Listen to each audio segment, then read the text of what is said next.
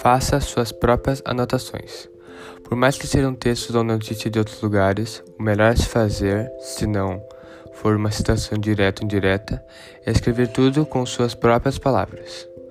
O objetivo é fazer uma junção de ideias e opiniões próprias para formar um argumento em que você mesmo acredite. Logo, o meio mais fácil de chegar em um argumento forte é você acreditando no que está falando e montando sua própria opinião fazendo que outros textos somem na sua argumentação e não seja um roubo de informações de outras pessoas sem dar o devido mérito a elas. Também é válido, se não for fazer suas próprias anotações sobre o assunto, fazer uma ficha com suas ideias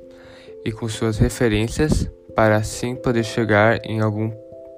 possível plágio e para poder uma, ter uma facilidade maior em conseguir colocar as ideias no seu trabalho facilitando o processo como o de fazer citações, tendo assim um melhor entendimento do assunto. Devemos expor nosso conhecimento de forma coerente e simples para o maior entendimento, porém, plagiar, por mais fácil que possa ser, uh, não expor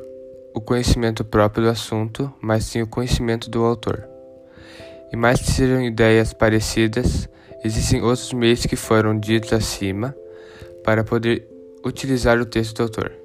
mas sim necessitando de um conhecimento próprio e palavras convenientes, para a conclusão mais compreensiva da parte dos leitores, oferecendo uma resolução melhor quanto ao assunto abordado.